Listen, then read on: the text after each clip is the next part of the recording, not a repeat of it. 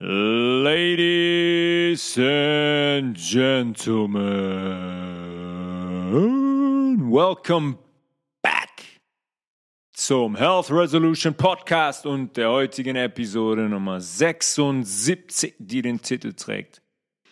Die Macht der Gedanken, das Ego-Problem. Wir haben in der letzten Folge über Depressionen gesprochen.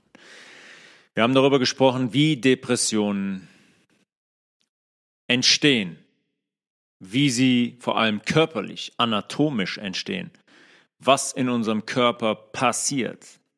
Ergo, in unserem Körper besteht, wenn wir unter echten, wirklichen Depressionen leiden, ein starker Serotoninmangel. Wir haben darüber gesprochen, was für eine Rolle unser Dünndarm dabei spielt unsere enterochromaffinen Zellen, die Serotonin direkt in unserem Dünndarm produzieren, was zum Beispiel unserem Hirn oder der Blutbahn dann zur Verfügung steht, was über den Vagusnerv aktiviert wird für unser Hirn, was im Hirn nur zu 10% produziert wird, das Serotonin, was aber in unserem Darm zu 90% produziert wird.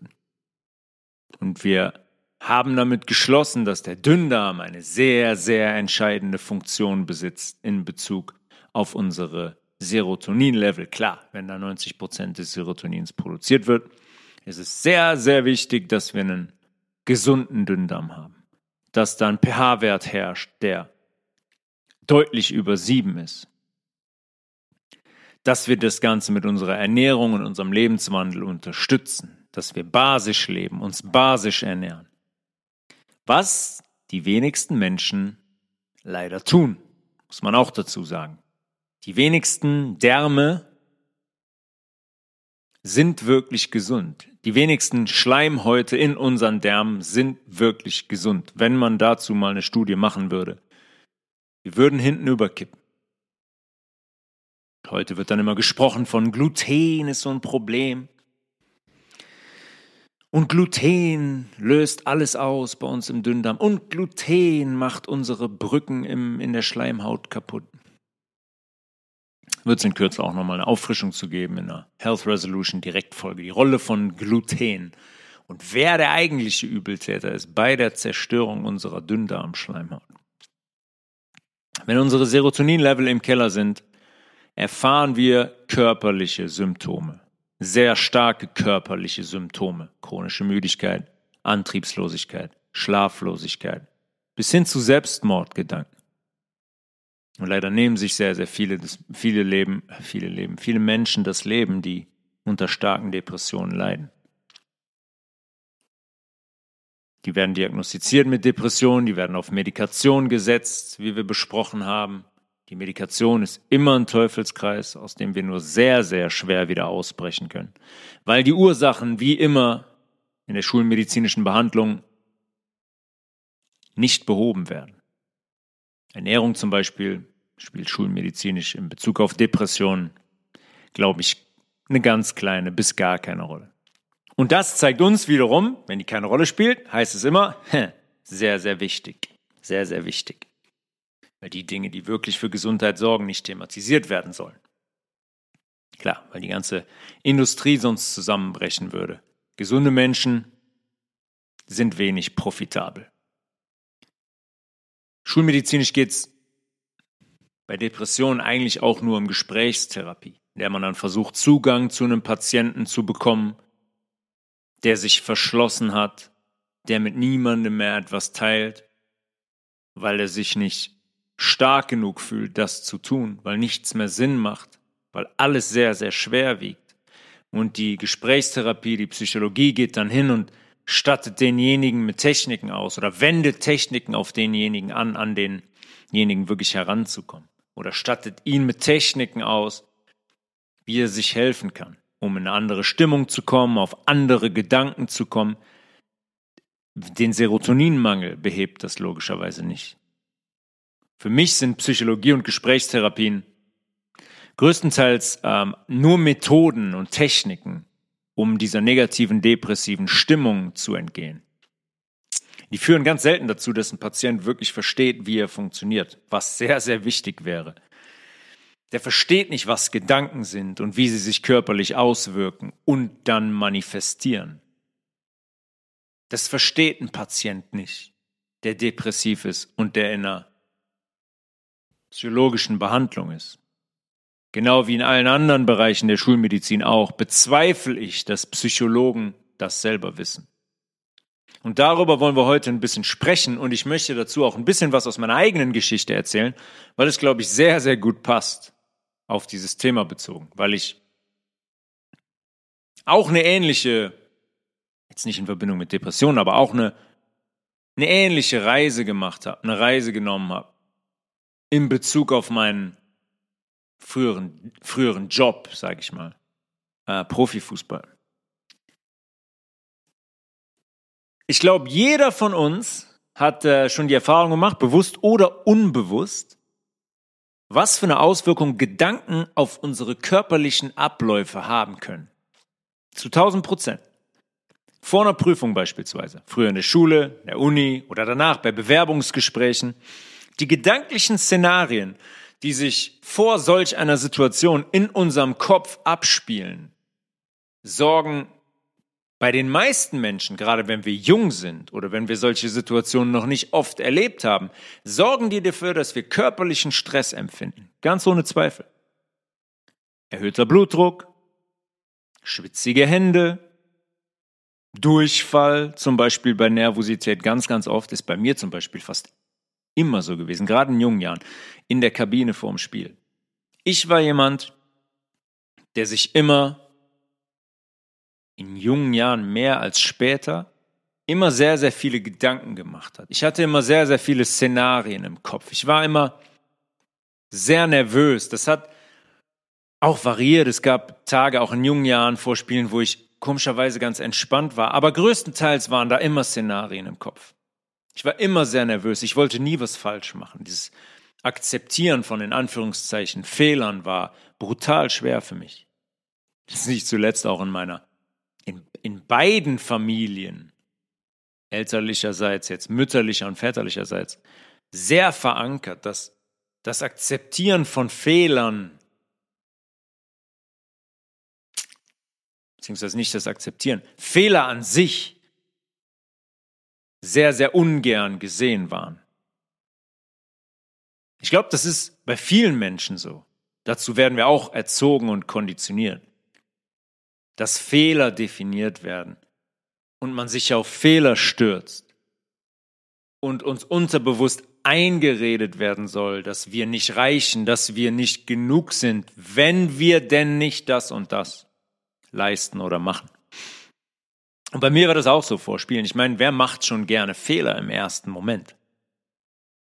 Das wird einem erst später klar, weil das benötigt auch Klarheit und Arbeit um wirklich zu verstehen, äh, welch, welch wertvolle Auswirkung Fehler haben können in Bezug auf mein persönliches Wachstum, auf mein Erwachsenwerden, bezogen auf Verantwortung übernehmen. Und im Fußballgeschäft, wo das jetzt für mich so war, der Angst hatte, Fehler zu machen, es ist relativ schwierig, weil dieses komplette System natürlich aus Bewertungen besteht, ja von jeglichen Seiten. Es der Trainer ist, der vielleicht noch das größte Recht hat, einen zu bewerten als Verantwortlicher.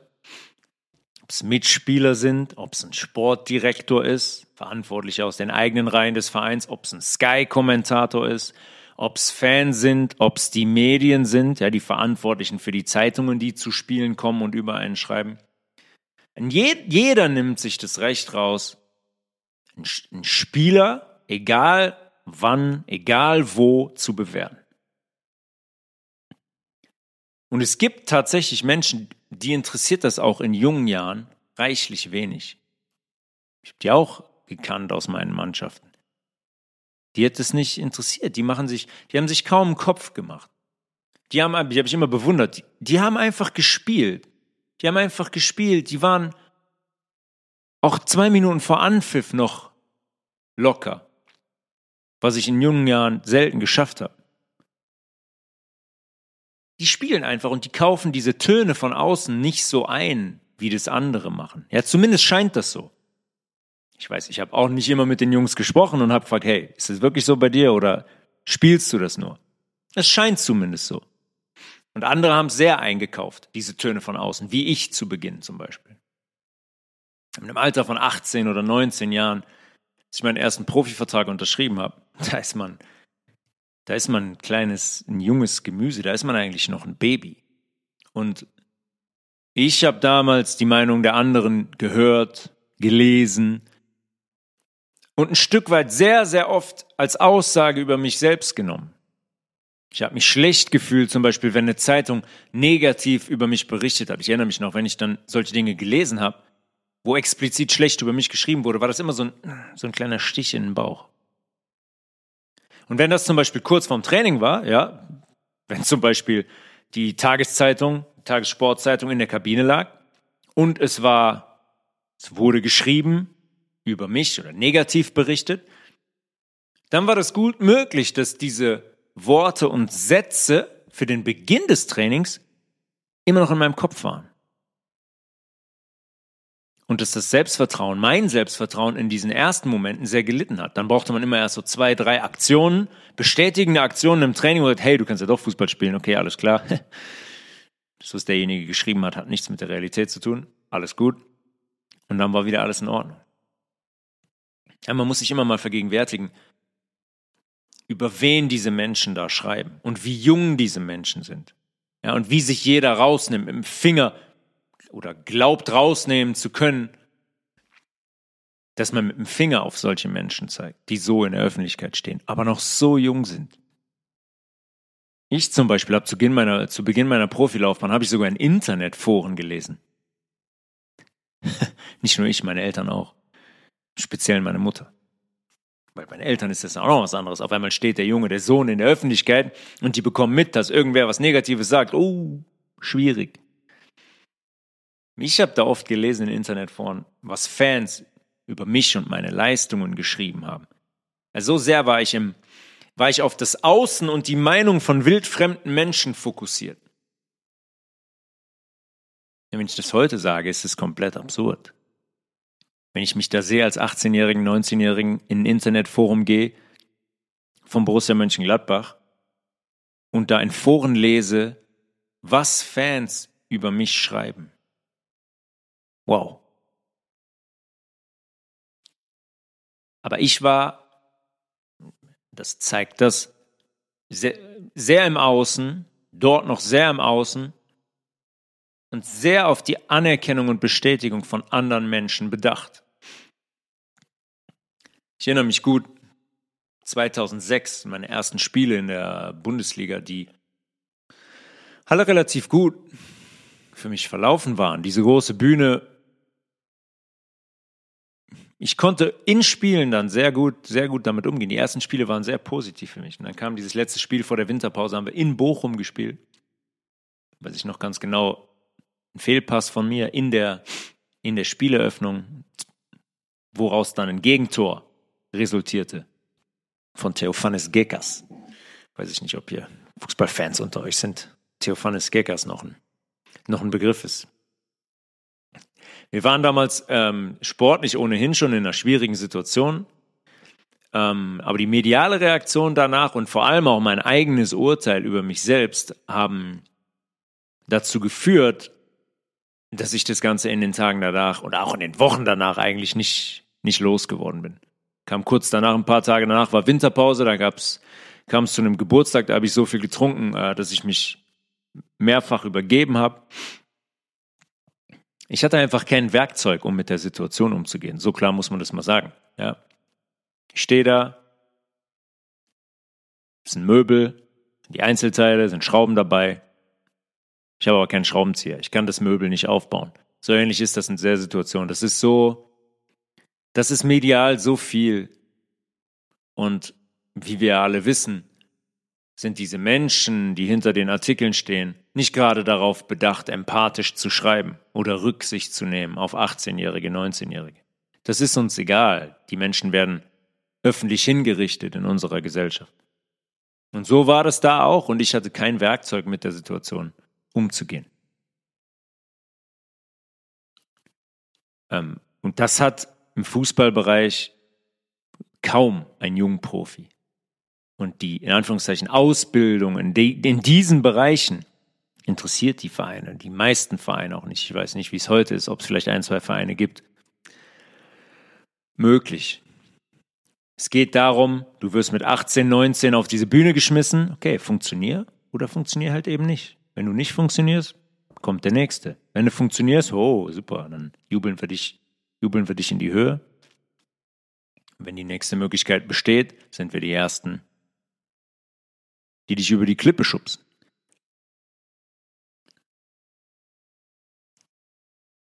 Es, das ist aber, das ist Teil des Weges. Ich meine, das ist Fluch und Segen zugleich. Das ist Fluch und Segen zugleich.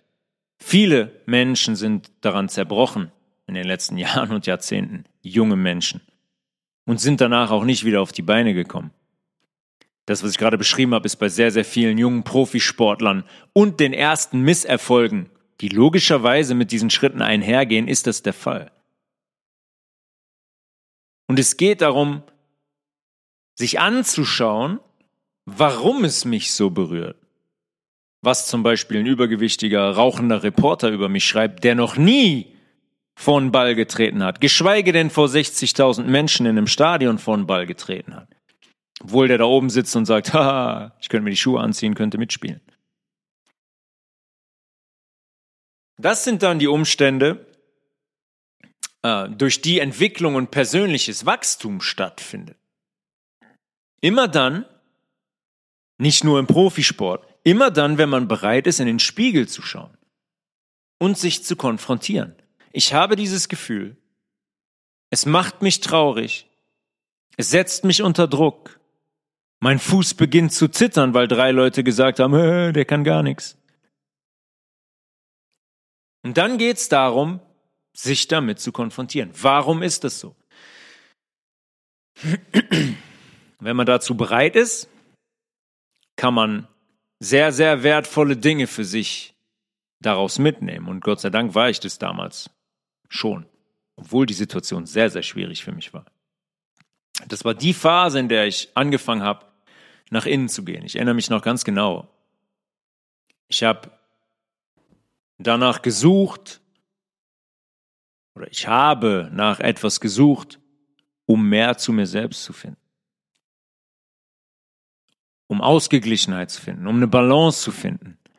Nach etwas gesucht, das mir dabei hilft, diese Dinge, diese Meinungen nicht mehr so einzukaufen und mehr in meine Mitte zu kommen. Ich weiß noch ganz genau, mit welcher CD ich autogenes Training damals begonnen habe. Das war der erste Schritt. Ja, autogenes Training, hinlegen und eine angeleitete Selbstübung quasi.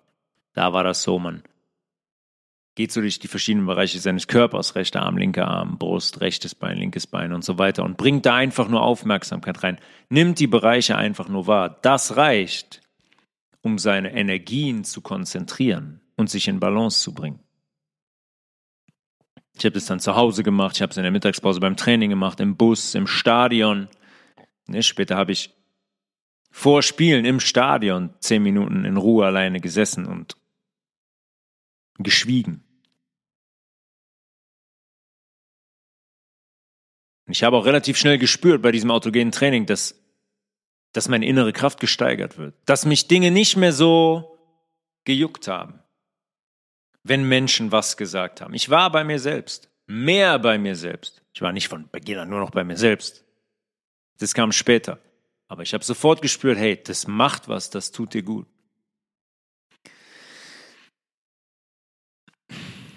Und unser anatomisch ist unser Hirn ein lustiges Ding. Und ich glaube, von den, von den wahren Funktionen und wahren Fähigkeiten unseres Hirns haben wir gar keine Ahnung. Beziehungsweise wird das, was uns gegeben wird, oder ist das, was uns gegeben wird, nicht die Wahrheit. Ich denke, die Strukturen in unserem Hirn und unser Hirn ist zu dingfähig, an die die meisten von euch jetzt wahrscheinlich nicht mal denken. Fakt ist, wir haben anatomisch auch nicht wirklich eine Ahnung von unserem Hirn. Und da kommen wir gleich ein bisschen ausführlicher drauf.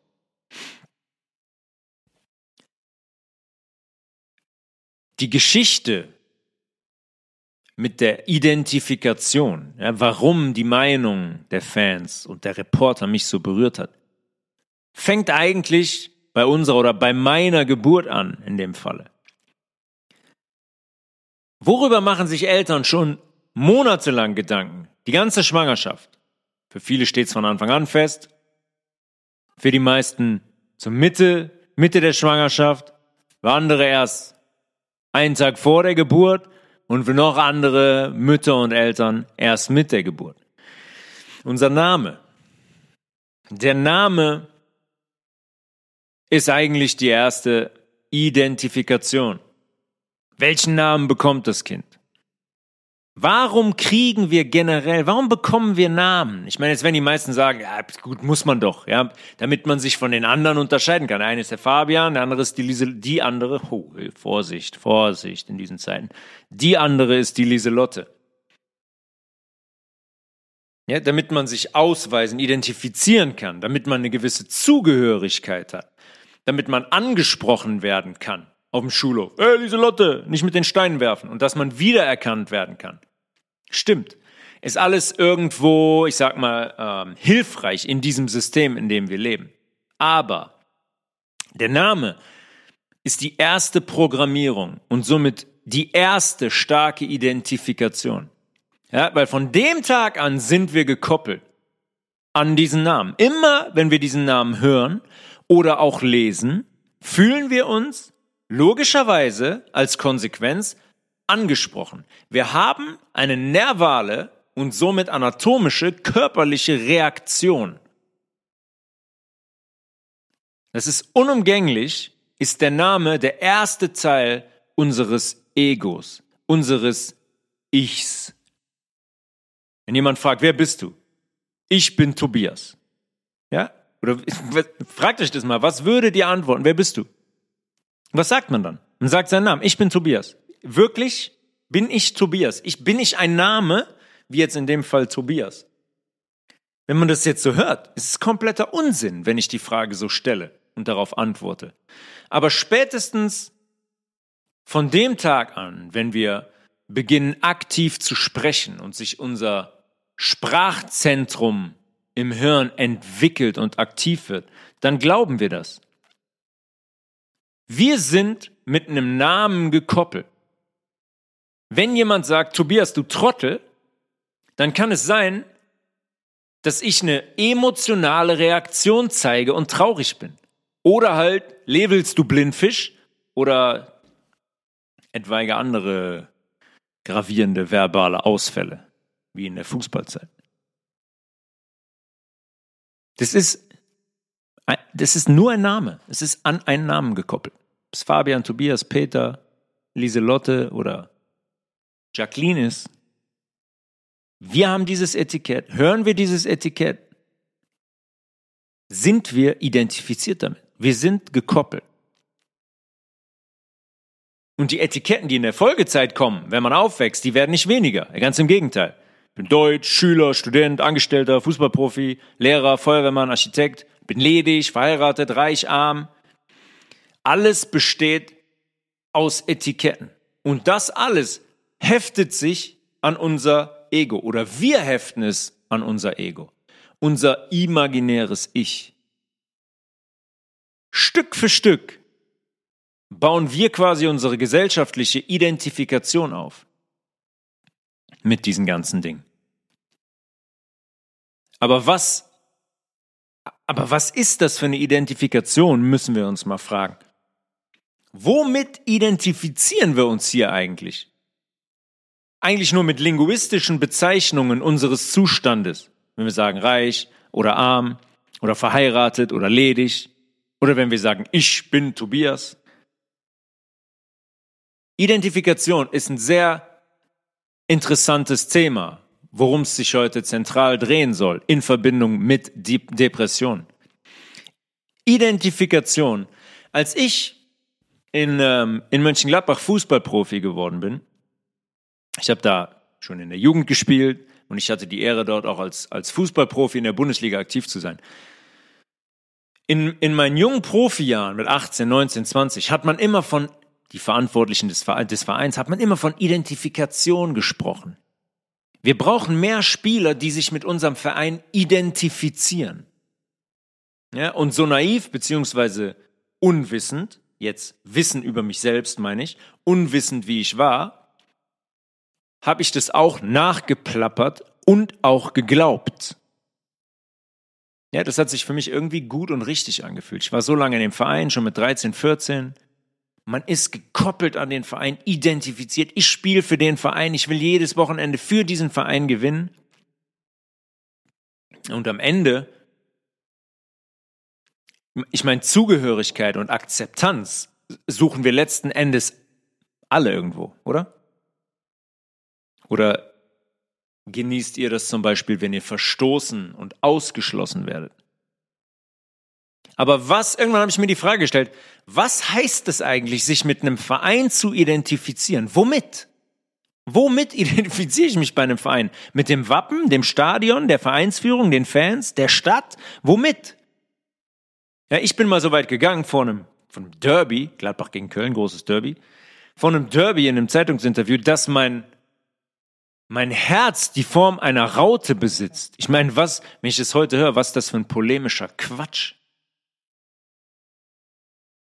Und irgendwann, als man sich dann vereinsintern gegen mich gewendet hat, habe ich gemerkt, das war der Moment für mich zu merken, was für eine Illusion diese Identifikation ist. Wo geht diese Identifikation hin, wenn man jetzt selbst sportlich nicht mehr relevant ist?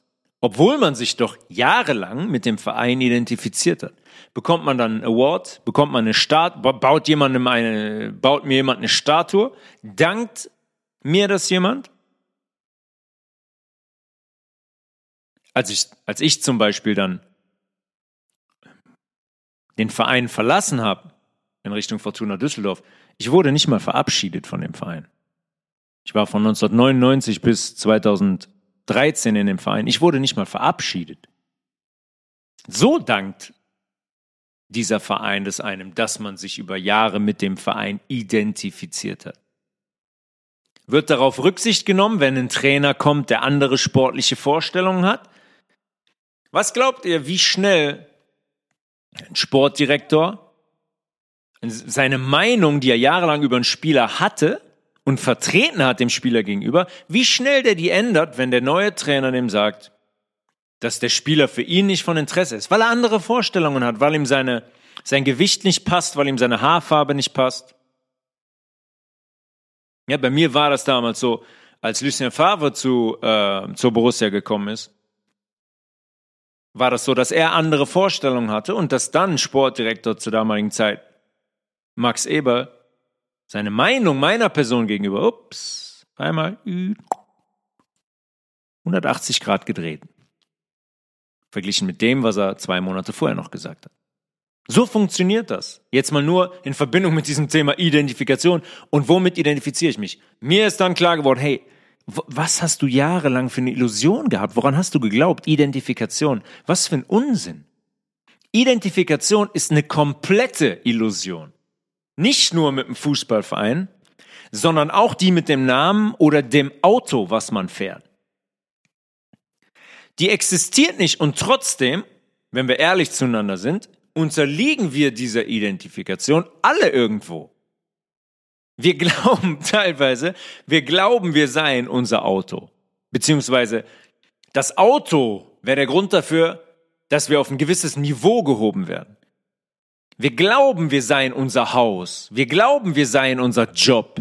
Ich meine, wie viele Menschen existieren nur als Jobcharakter? und hören nie auf, über ihren Job zu sprechen.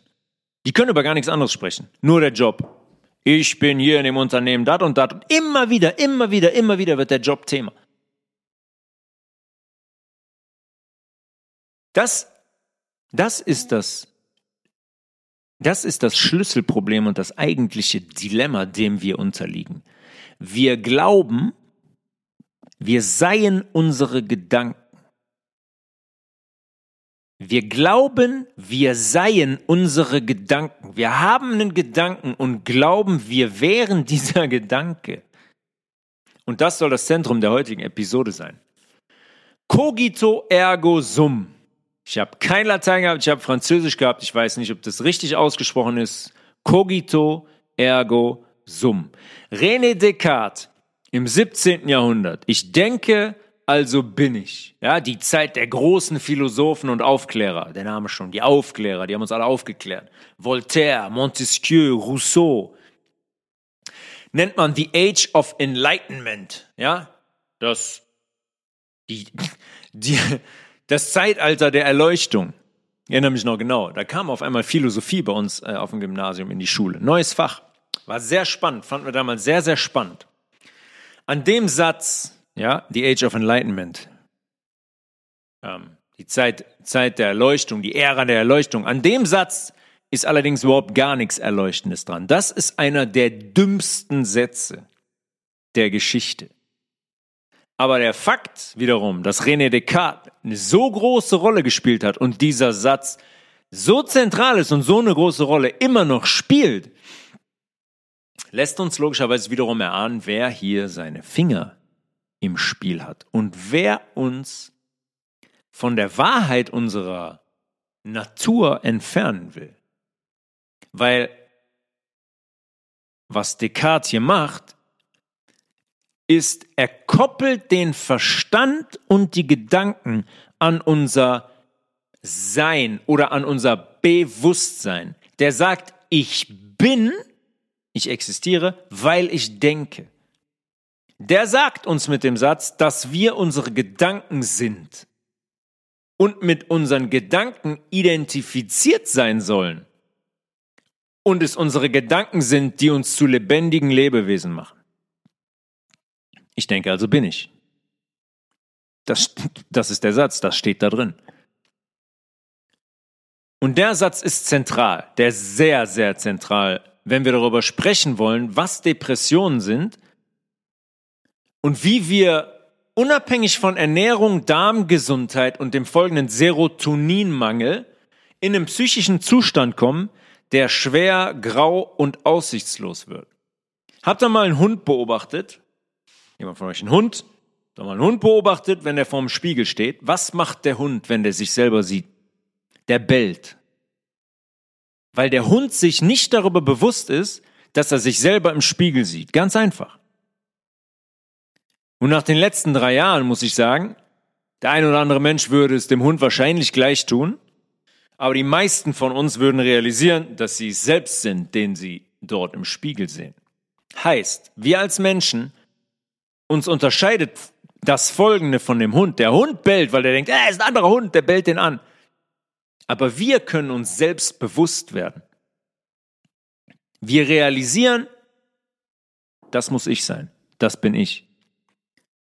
Und eine meiner ersten persönlichen Beobachtungen und Lektionen, als ich damals mit autogenem Training äh, gestartet bin, war, ich kann meine Gedanken beobachten. Meine Gedanken sind zumeist immer vorhanden und schwer kontrollierbar. Aber ich entscheide darüber, ob ich die Gedanken ziehen lasse oder ob ich mich identifiziere und an denen festhalte und weiterdenke und die in mir behalte und Geschichten darum herumspinne. Und dieser Moment zu realisieren, dass es eine Ebene gibt, eine Energie gibt, eine Größe gibt, die unsere Gedanken beobachtet. Zu realisieren, dass ich nicht mein Gedanke bin, ist eine sehr große Befreiung. Ja, ich hoffe, ihr könnt folgen. Wenn ihr sitzt in Ruhe und eure Gedanken benennen könnt, heißt das, ihr könnt eure Gedanken beobachten. Heißt, es gibt zwischen Gedanke und der Ebene, oder es, sagen wir so, es gibt eine andere Ebene als die Gedanken. Nämlich die Ebene, die die Gedanken beobachten und benennen kann. Unsere Gedanken können uns alles erzählen. Und meistens, gerade wenn wir, gerade wenn wir uns Sorgen machen und Szenarien skizzieren, Horrorszenarien, haben die gar nichts mit der Realität zu tun. Das kennt auch jeder von euch. Wir malen uns bezogen auf eine Situation ein Szenario aus, das dann nie eintritt. Ganz im Gegenteil. Es kommt alles am Ende ganz anders als befürchtet. Und dann blickt man zurück und sagt, boah, weiß noch davor, vor dem Event, habe ich mir solche Sorgen gemacht und ist ganz anders gekommen. Hat sich alles wunderbar gefügt und geregelt. Und wenn wir von Gott und Bewusstsein in uns sprechen, dann ist das die Ebene, von der ich spreche. Wie können wir unsere Gedanken sein, wenn wir sie selbst wahrnehmen können? René Descartes, der Satz von René Descartes, ist eine Farce und eine komplette Täuschung, um uns in die linke Gehirnhälfte zu pushen und denken zu lassen, dass unsere Gedanken die Essenz des Lebens sind. Sind sie nicht. Sind sie, waren sie nie, sind sie nicht, werden sie nie sein. Nicht, wenn es um das Sein und Bewusstsein geht. Weil das sitzt in unserem Stammhirn und den angeschlossenen, auch schon oft thematisiert, Instanzen Hypothalamus, Epiphyse, Zirbeldrüse. Die sogenannten heiligen drei Könige. Es gibt bei sehr vielen Strukturen im Hirn sehr viele Parallelen zu biblischen Inhalten. Können wir auch mal in der Folge beleuchten. Wir denken, sind die Gedanken, wir können unsere Gedanken beobachten. Heißt, es gibt eine andere Ebene. Heißt, wir sind nicht unsere Gedanken. Gedanken werden immer zu produziert. Wir können die mal kontrollieren und hinsetzen und sagen, so, jetzt denke ich nur, mh, mm, Schokolade ist ungesund, Schokolade ist ungesund, Schokolade ist ungesund. Ja, dann forciere ich das. Dann zwinge ich mich etwas zu denken. Aber wenn wir uns nur mal ruhig hinsetzen und die Gedanken kommen lassen, merken wir, wir sind nicht die Gedanken. Merken, die werden immer fortwährend produziert und manchmal sind die so sinnlos, aber aufschlussreich, um wahrzunehmen, was uns gerade beschäftigt. Aber wenn wir nie im Leben an den Punkt kommen, das zu realisieren, dass wir eben nicht unsere Gedanken sind, dann sind es unsere Gedanken, die uns regieren und steuern und unsere Emotionen bestimmen. Weil meistens steht vor einer Emotion ein Gedanke. Ganz oft so. Ganz, ganz oft so. Und wenn ich mit so vielen Äußerlichkeiten identifiziert bin, wie Beruf, Beziehungsstatus und Bankkonto, dann laufe ich logischerweise irgendwann Gefahr, den Boden unter den Füßen zu verlieren. Weil ich kein Fundament habe. Ich habe kein wahrhaftiges ähm, Zentrum, beziehungsweise ich habe den Zugang nicht zu meinem Zentrum. Natürlich ist das Zentrum eigentlich immer da. Weil das Zentrum ist das, von, was von diesen Etiketten von unseren Gedanken immer unberührt bleibt. Immer, immer, immer. Ihr könnt der reichste Mensch der Welt sein. Dann ist vieles im Außen leichter in diesem System, keine Frage. Aber wie sieht's in euch aus? Ihr könnt der ärmste Mensch der Welt sein. Und trotzdem ist diese Ebene, von der ich gerade gesprochen habe, immer da auch ohne Scheine in der Jacke, kann man dann trotzdem sehr reich sein. Man kann in diesem System nicht mehr mitspielen, man kann in dem System keine Rolle spielen. Es gibt trotzdem eine Ebene, die davon unberührt bleibt. Und das ist das, was ich meine. Das ist der Beobachter, das ist das Bewusstsein, das ist der göttliche Faktor in uns. Er ist genauso wie wenn ich darauf warte, dass Medien oder Fans meine Leistung bewerten. Wenn die Bewertung gut ist, gerade in jungen Jahren, ey, super, da ist super, geht hoch hinaus, ey, Party machen raus, in Club, ey, Flaschen kaufen, Äußerlichkeiten genießen, klopft einem noch jemand auf die Schulter, sagt, oh, du bist doch der Tobi, spielst doch bei Borussia, ey, fühlt man sich toll. Ist genau so eine Illusion. Aber wehe, die Bewertung ist schlecht. Ja, dann wird's ganz, ganz schnell, ganz, ganz dunkel und die körperlichen Abläufe, wie ich eben schon kurz angerissen habe, die leiden in jeglicher Hinsicht. Weil unsere Gedanken körperliche Reaktionen auslösen. Unsere Gedanken sind elektrische Frequenzen die wir nicht nur durch unseren Körper schicken, sondern logischerweise auch in unsere Umwelt aussenden. Die Frequenz bleibt nicht im Körper. Die Frequenz sagt nicht, oh, warte mal, hier ist die Haut, da ist der Arm zu Ende, da kann ich nicht raus. Die Frequenz schicken wir in unsere Umwelt. Ich habe schon oft gesagt, dass wir elektrische, magnetische Wesen sind. Wie alles hier.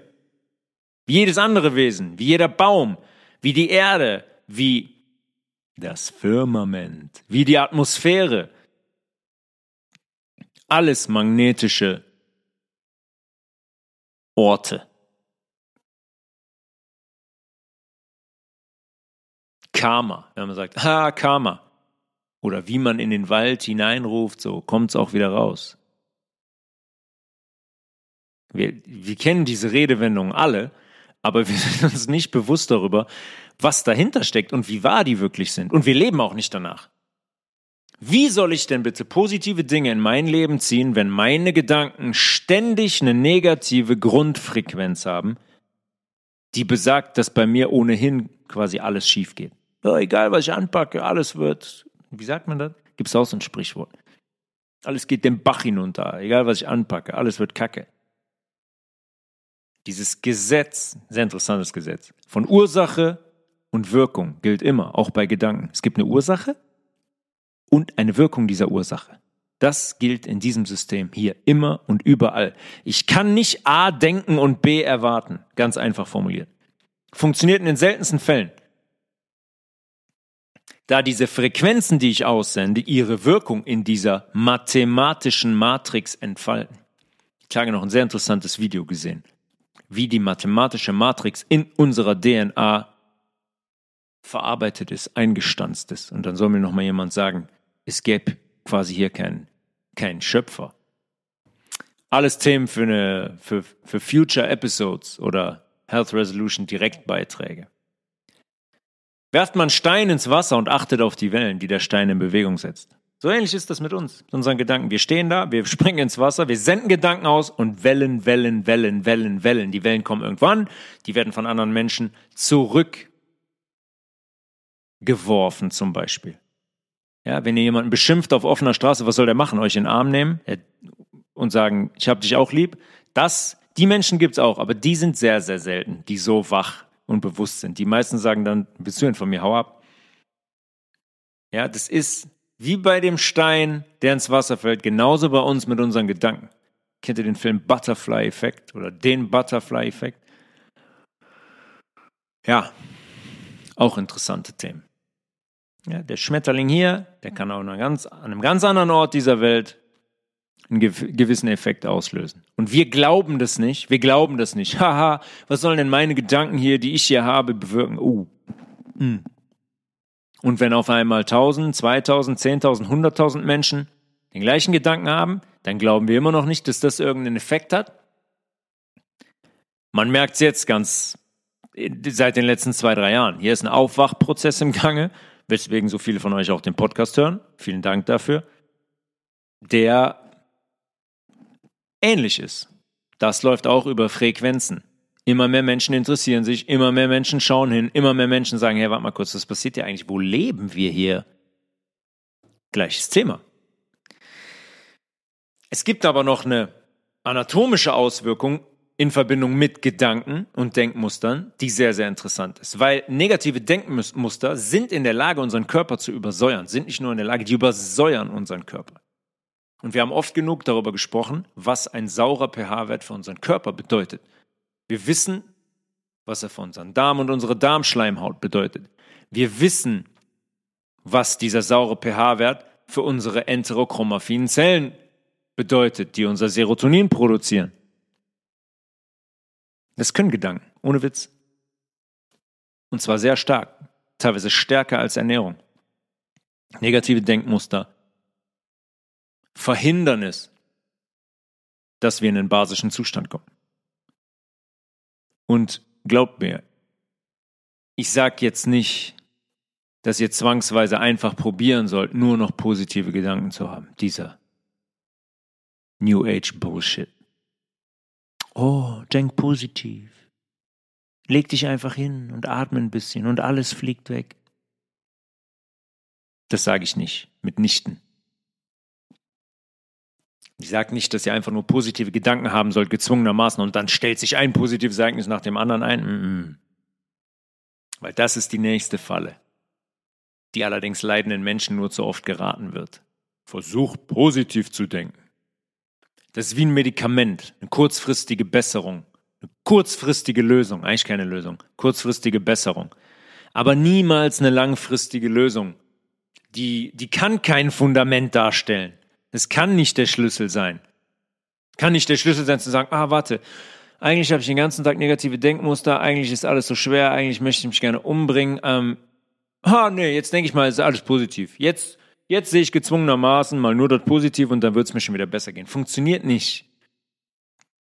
Weil wir müssen aktiv trainieren, die Anhaftung an unsere Gedanken zu relativieren, wie ich das eben erklärt habe. Wir sind nicht unsere Gedanken und das müssen wir ähm, realisieren. Egal, ob negativ oder positiv. Ich bin auch nicht mein positiver Gedanke. Wir müssen aktiv erfahren, was das heißt. Für mich, zum Beispiel in Meditation oder im Yoga, was das bedeutet, seine Mitte zu finden, was es bedeutet, in Balance zu sein, weil dieses in Balance sein ist auch kein Mythos, wie wir gleich besprechen. In Frieden zu sein.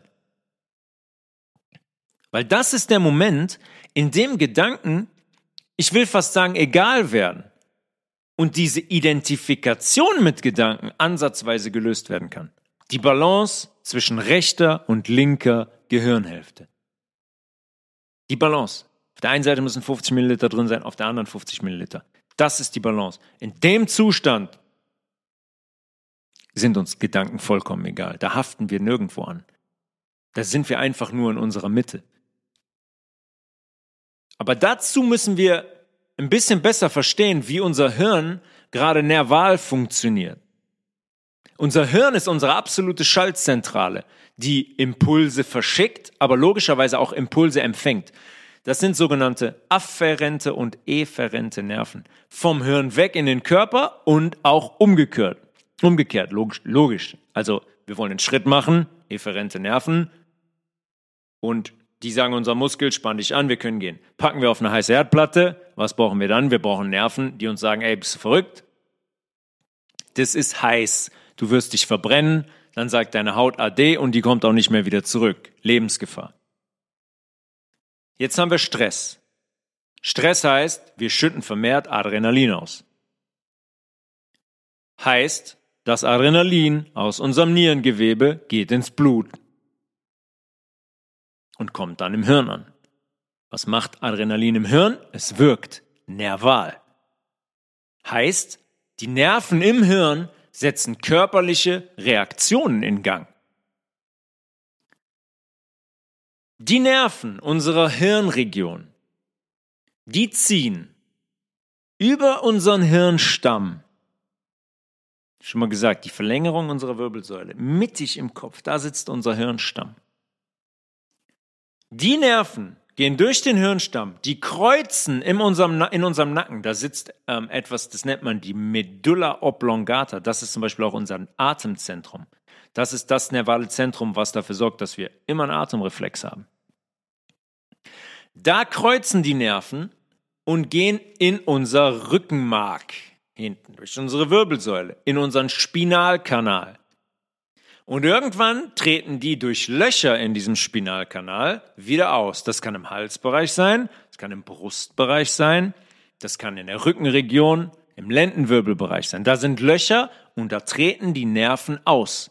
Und dann von da bilden die meistens so ein Knäuel, wie zum Beispiel der Solarplexus, unser Sonnengeflecht im Bauchbereich. Das ist so ein Nervenknäuel, was aus unserem Spinalkanal ausgetreten ist und dann bilden die einen Knäuel und von da ziehen die an ihren Bestimmungsort. In die Hand, ans Herz, in die Lunge, in Niere, Leber, in den Fuß und so weiter. Jeder Nerv vertritt eine bestimmte Region unseres Körpers. Logisch, oder? Kommen aus dem Hirn, Rückenmark, treten aus, gehen in den kleinen C, gehen in die Niere. Jeder Nerv repräsentiert eine Region. Bei Stress zum Beispiel stoppen die Darmbewegungen, beziehungsweise der Darm wird entleert, wie ich eben beschrieben habe. Durchfall, Nervosität, äh, Durchfall. Muss alles raus. Da darf nichts mehr drin sein. Der Körper muss leicht sein. Der bereitet sich auf Stress und Flucht vor. Den Vorgang steuert unser Vagusnerv. Der Herzschlag wird erhöht. Der Herzdruck wird erhöht. Wir atmen flach und schnell, was heutzutage eine Katastrophe ist, weil kaum jemand mehr richtig in Ruhe in den Bauch atmet, weil alle unter Stress sind. Unter Stress atme ich flach und schnell in die Brust. Diese ganzen körperlichen Reaktionen initiieren unsere Nerven, die aus dem Hirn kommen. Und im Falle der Meditation, jetzt zum Beispiel, werden alle Hirnareale beruhigt und ausbalanciert. Das heißt, wenn ich das da oben beruhige, wird der gesamte Körper in einen Zustand versetzt, in dem er regenerieren und heilen kann. Logisch. Es gibt zum Beispiel die germanische Medizin, die zeigt, dass gewisse traumatische Erfahrungen im Leben, in der Kindheit, und da gibt es bei den meisten Menschen einige, gewisse traumatische Erfahrungen. Okay, jetzt wäre jetzt wieder eine eigene Folge. Aber zum Beispiel ähm, war jetzt zuletzt sehr, sehr häufig Thema, haben wir uns ähm, auch ein paar detailliertere Inhalte zu angeschaut. Wenn ein Kind auf die Welt kommt, gibt es da eine Plazenta und eine Nabelschnur. Wenn das Kind auf die Welt kommt, ist die Nabelschnur noch verbunden. Die pocht noch. Da ist Blut drin. Da sind Nährstoffe drin. Da ist Sauerstoff drin. Das Kind wird darüber noch versorgt. Über die Nabelschnur. Was macht man? Man schneidet die durch. Wenn man das auf natürliche Art und Weise ausspielen lassen würde, würde das ein bisschen länger dauern, als einfach durchzuschneiden. Warum schneidet man die Nabelschnur durch? Wenn noch ein guten Drittel des Blutes des Kindes da verweilt. Zum Thema Trauma. Das ist das erste riesige Trauma und das erste riesige Verbrechen. Grundlage für viele Dinge wird schon dargelegt, ganz, ganz früh. Und wir sind da heute so dran gewöhnt, ja, na klar, bringe ich ein Kind im Kreissaal zur Welt. Natürlich, der Vater schneidet doch die Nabelschnur durch. Macht euch mal Gedanken darüber, was die Plazenta ist und was die Nabelschnur ist, bis wir das in der Folge behandeln. Wo waren wir jetzt? Beim Vagusnerv. Und der Meditation und der germanischen Medizin. Da waren wir stehen geblieben. Germanische Medizin. Die besagt, dass gewisse traumatische Erfahrungen, wie ich gerade beschrieben habe, Wunden und Vernarbungen im Hirngewebe zurück, zurücklassen. Abhängig von dem Nerv, der betroffen ist. Ich habe gerade gesagt, jeder Nerv repräsentiert ein Areal im Körper und am Ende auch im Hirn, weil da kommt er ja her. Der endet da oben oder entspringt da oben. Und wenn wir hingehend traumatische Erfahrungen haben, bildet sich im Hirn eine Vernarbung. Hat man gezeigt, ist nachgewiesen. Die Vernarbungen sind wirklich da. Und wenn wir solche Konflikte, die diese Vernarbung erzeugt haben, konfrontieren und lösen und ein Traumata nochmal dadurch nochmal durchleben, haben wir eine körperliche Reaktion. Und das ist ganz oft Krankheit. Ist sehr, sehr interessant, sehr, sehr interessant. Muss man sich definitiv mal mit beschäftigen aber es ist zu eindimensional.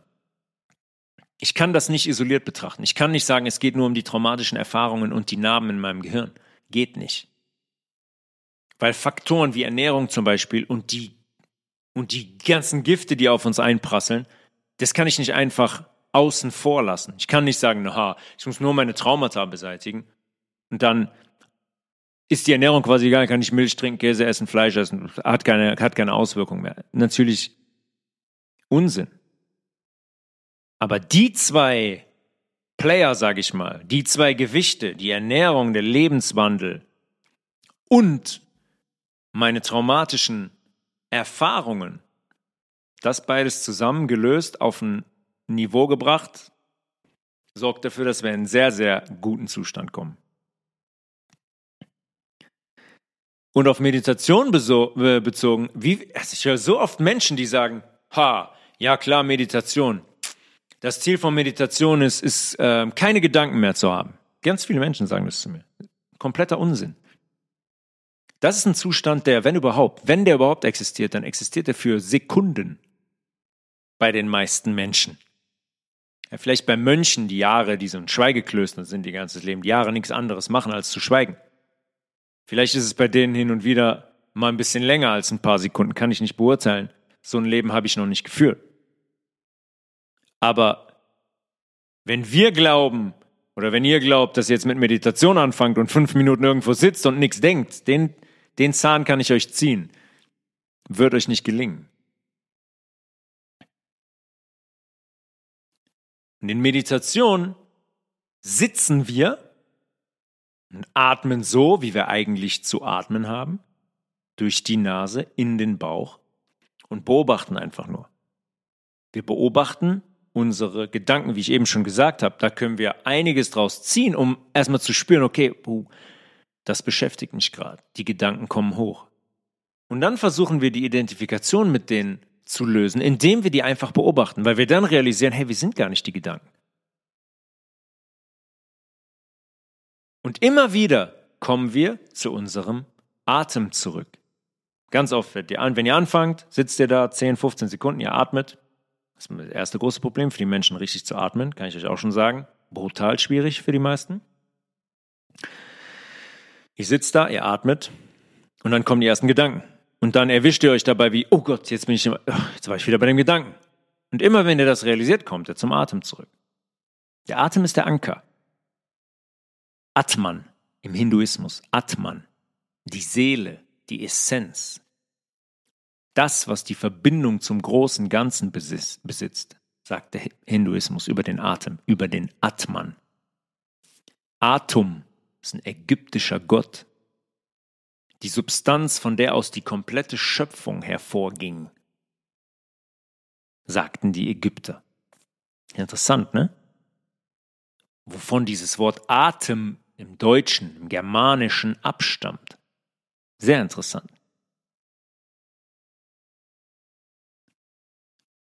Ähm, wir wissen, wir wissen, wir lesen davon, wir hören davon, wie sehr depressive Menschen unter Angstzuständen leiden.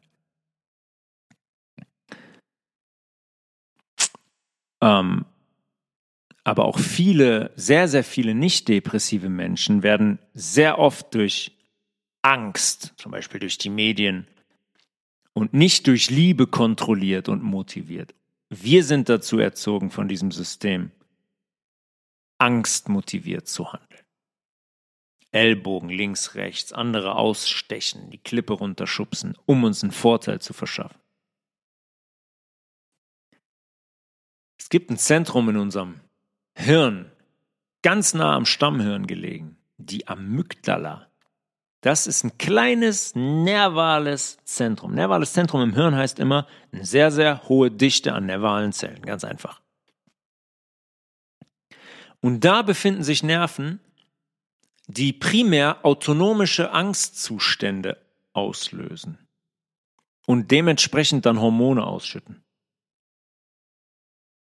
Die logischerweise dann die Hormone, die wir eben mit Adrenalin, Adrenalin besprochen haben, die die zugehörigen körperlichen Reaktionen nach sich ziehen.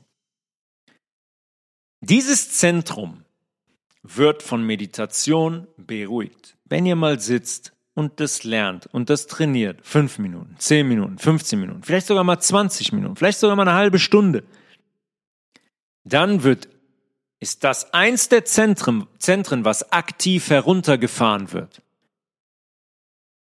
Heißt, die Angst nimmt ab. Und das Gefühl von Sicherheit und Geborgenheit in mir selbst manifestiert sich. Das Meditation ist kein Hokuspokus. Ja, diese Amygdala ist da. Und wenn ihr das mal seht, wenn ihr wirklich mal Aufnahmen der Wärmeverteilung im Hirn seht, welche Areale aktiv sind unter Meditation nach 15, 20 Minuten, werdet ihr sehen, wenn jemand anfängt, ist es ganz diffus. Die verschiedensten Hirnareale sind aktiv. Nach einer Viertelstunde, nach 20 Minuten sieht das Hirn aus wie ein ausbalanciertes Farbfeld. Von der Mitte ins Zentrum oder über beide Gehirnhälften einfach nur in Balance. Das ist kein Quatsch, wenn ich sage, wir müssen in Balance kommen. Das kann man sichtbar machen. Dann sind wir in Balance. Ist alles messbar. Und je besser man wird, ja, ist wie alles andere, wie Fußball spielen, wie Kochen, man muss das trainieren. Je besser man wird, desto größer sind die Effekte. Buddha was asked, What have you gained from meditation? Ja, Buddha wurde gefragt, was, was hat dir Meditation gebracht? He replied, nothing. Ja, hat er gesagt, nix, gar nichts. However, Buddha said, yeah, allerdings hat der Buddha gesagt, let me tell you what I lost. Lasst mich euch sagen, was ich verloren habe. Anger, anxiety, depression, insecurity, fear of old age and death. Ja? Angst, Depression, Unsicherheit, Angst vor dem Alter und dem Tod. Das alles habe ich verloren. Aber nichts gewonnen. Und für depressive Menschen ist sie eigentlich verpflichtend. Ja, wenn ich ein psychologisches Zentrum hätte, ganz sicher, ganz, ganz sicher. Und als ich damals mit autogenem Training angefangen habe, um Dinge zu relativieren und äh, mehr zu mir zu finden, ich wusste natürlich noch nicht, wie das aussieht. Ne? Ich wollte, ich, ich wusste, das, das kann nicht sein. Ich wollte nicht mehr, dass ich mich so fühle, nachdem ich solche Dinge lese. Und deswegen habe ich es angefangen. Aber ich wusste noch nicht, wie das aussieht. Aber als ich das dann aktiv trainiert habe, habe ich äh, ebenfalls begonnen, zum Beispiel spirituelle Bücher zu lesen. Meine ersten Bücher waren Osho-Bücher. Osho war ein indischer spiritueller Lehrer. Ja, da gibt's mehrere Bücher, müsst ihr mal schauen, zu verschiedenen Themen, auch ganz gut gemacht. Mut, Freiheit, Angst und so weiter. Und mir hat das extrem weitergeholfen, um auch Zusammenhänge zu verstehen. Um zu verstehen, wie hinderlich das ist, seinen Gedanken zu glauben. Wie hinderlich das ist, in dieser Identifikation zu bleiben. Wie hinderlich es ist, nicht zu verstehen, dass wir, also dass es eine andere Ebene gibt über den Gedanken. Dazu gibt es auch, habe ich mich auch damals schon mit beschäftigt, gibt es interessante Literatur, äh, wie zum Beispiel von Byron Katie. Vielleicht kennt jemand von euch Byron Katie. Die hat eine Art Therapie entwickelt, die relativ simpel ist. Die nennt das The Work, ja, die Arbeit. Und dabei stellt die dann Patienten lediglich Fragen. Die prüft oder lässt die Patienten eigentlich ihre Gedanken überprüfen. Ja, da kommt ein Patient mit einer gedanklichen Überzeugung, ja, wie wir eben besprochen haben. Das ist ein Gedanke, der ist mit dem Gedanken identifiziert. Wie zum Beispiel, mein Mann sollte öfters den Abwasch machen, zum Beispiel. Und sie geht hin und konfrontiert die Patienten mit dem Gedanken. Und sie macht das so, dass sie einfach nur fragt. Die fragt mehrfach, ob der Gedanke wahr ist. Und zu Beginn bleiben eigentlich fast alle ganz stur bei ihrem geliebten Gedanken, ne, dem man anhängt, um Inhalt und vielleicht Reibungen und Drama zu kreieren in einer Beziehung und ergo zu leiden. Leiden, Leid ist auch eine ganz beliebte Form der Identität und Identifikation. Bei ganz vielen Menschen ist es so. Was wären die ohne ihr Leid? Oh, naja, da habe ich schon seit 20 Jahren, mir geht es so schlecht. Und die wollen nicht gesund werden. Die wollen sich nicht für sich selber entscheiden. Die wollen bei ihrem Drama bleiben, weil das Teil ihres Inhalts ist. Weil die glauben, wieder ein Gedanke, dem die unterliegen, wenn das Drama wegfällt, fallen die auch weg. Tragisch. Aber ich, das ist bei so vielen Menschen der Fall. Und der Ablauf der Sitzungen bei Baron Katie ist, die fragt einfach nur, ist das wahr? Und dann sagt er, ja, das wahr, der müsste öfter den Abwasch machen. Ist es wirklich wahr? Und dann kommen die Patienten schon ans Grübeln. Ja, doch, das ist wirklich wahr. Und dann kannst du mit absoluter Sicherheit sagen, dass das wahr ist. Und irgendwann kommt man dann halt dahin, dass man merkt, nee, das, das ist eigentlich nur ein Gedanke, den ich habe. Sehr interessant. Aber Vorsicht, das funktioniert natürlich nur bis zu einem gewissen Punkt. Ja, wenn es um Lüge und Wahrheit, um falsch und richtig geht, habe ich äh, eine sehr, sehr klare Meinung. Und dabei kann man sehr leicht dazu verfallen, äh, alle Gedanken einfach gehen zu lassen und zu sagen, oh, der Gedanke ist nicht wahr. Kann ich sagen, dass der wahr ist? Nee, kann ich nicht hundertprozentig sagen, dass der wahr ist. Aber nicht alle Gedanken sind von uns konstruiert und bringen uns und unsere Identifikation dann dazu, dass wir leiden. Die sind nicht immer, sagen wir mal, eine äh, nicht der Realität entsprechende Frequenz. Aber ich glaube, das wisst ihr, gerade bei den Dingen, die wir in den letzten Episoden besprochen haben mit den Jesuiten und den Wahrheiten, die in dieser Welt existieren. Wenn ich jetzt zum Beispiel sage, ich komme mit einem Gedanken und sage, der Vatikan ist die kriminellste Instanz und kontrolliert die ganze Welt, dann ist das definitiv wahr. Und das ist nichts, was ich fallen lasse, um zu sagen, hey, nur ein Gedanke, ohne den ich besser dran wäre. Definitiv nicht. Es gibt einen Unterschied zwischen Wissen und Gedanken. Ganz sicher.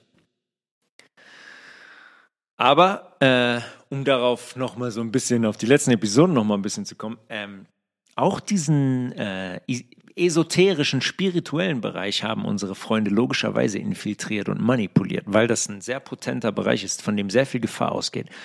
Und da haben die auch angefangen, Menschen zu fangen und von der Wahrheit fernzuhalten. Und es gibt eine äh, sehr, sehr problematische Entwicklung in den letzten Jahren hin zu Menschen, sage ich mal, ähm, die sich so ein Etikett aufkleben möchten. Dieses, äh, so, ich bin jetzt spirituell und erleuchtet Etikett. Und das ist was, was in den 70ern, in den Hipster-Zeiten geboren wurde. Dieses New Age Movement wurde damals schon geboren. Ja, Woodstock und so, ey, alle mit Blumen, alle Flower Power, alle Hippie, alle Revoluzer. Ich bin mir sehr sicher, ähm, wer, das, wer das kreiert hat. Und dass man von ähm, sogenannten, sag ich mal, spirituellen Lehrern, wie ich ja auch gelesen habe, zum Beispiel Eckhart Tolle und Deepak Chopra, wachen Auges sehr, sehr viel mitnehmen kann, weil die sehr, sehr viel Wahrheit thematisieren, wie immer. Aber am Ende, sie am Ende nicht existieren, um uns wirklich anzuregen, die Wahrheit zu finden, und die auch nicht da sind, um uns die Wahrheit zu präsentieren, auf gar keinen Fall. Bei Deepak Chopra, weil ich habe so viel Deepak Chopra Literatur gelesen. Uff. Und dann kam der auf einmal, hat er sich mit Maske abgelichtet und hat gesagt, hier, Maske, und dann dieses demokratische Patch bei der Wahl, hier Joe Biden gewählt, hat er sich mit Maske fotografiert. Hm. Da musste ich dann auch aufwachen und sehen, ups, sehr, sehr viele Menschen, von denen wir nicht glauben, dass die installiert sind. Gerade bei so jemandem, was spiritueller Lehrer mit solchen Inhalten, ja. Auch jemand, der ab einem gewissen Punkt dazu da ist, uns von der Wahrheit wegzubringen. Unser Hirn macht uns krank, ähm, wenn wir nicht wissen, wie das funktioniert. Und vor allem, wie und von wem das programmiert wird. Und ganz klar, das obliegt uns, das zu lernen und zu verstehen und auch in dem Bereich für unsere Gesundheit zu sorgen. Nicht zu sagen, nicht nur zu sagen, hey, ich bin jetzt vegan, ich lasse Fleisch weg, ich lasse Käse weg, ich lasse Milch weg, ich trinke fünf Liter gefiltertes Wasser hoffentlich am Tag. Übrigens äh, sehr großes Feedback von Eve Bio bekommen. Sehr schön, dass so viele von euch da bestellt haben. Die freuen sich sehr, freuen sich wirklich.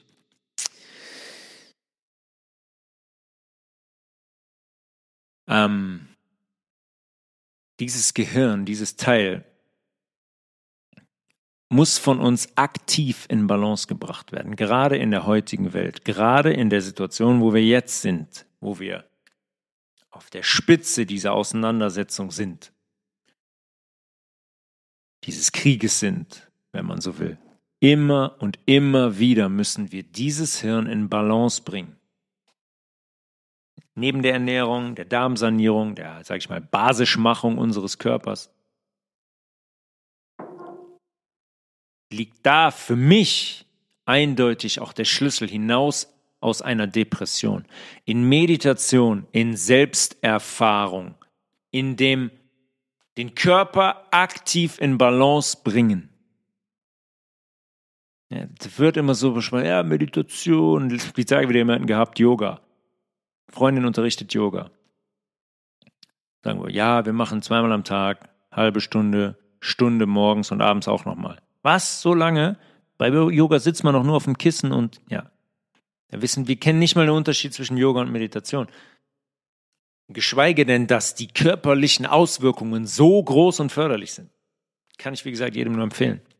Und in, äh, in, in Kürze ähm, werde ich auch was verkünden, weil äh, wir selber gerade dabei sind,